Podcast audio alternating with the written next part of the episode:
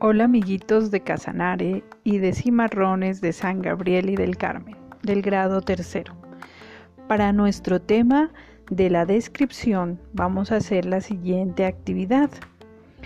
Yo voy a leer unas descripciones y ustedes las tienen que hacer en su cuaderno. Si es una persona, dibujas a la persona tal y como te la describo. O si es un animal, también. Empezamos con la primera descripción. Es un hombre alto, delgado, de cabello rubio y con muchas pecas. Viste con camiseta verde y pantalón negro. Y su nombre es Alberto. Segunda descripción. Aruña, aruña y aruña, pero a pesar de todo es muy cariñoso. Es de color gris, con dos manchas en su barriga. Su cola es larga y termina en una punta blanca. Y oh, qué maravilla. Tiene un ojo azul y otro café.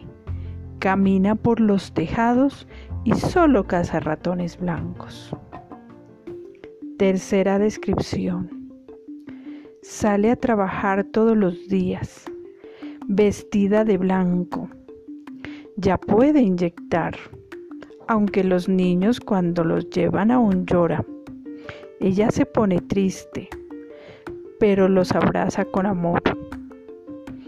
Utiliza alcohol, agujas y sigue las indicaciones del doctor. Es pequeña, un poquito gordita, de cabello negro y tiene churros. ¿Quién será? Cuarta y última descripción.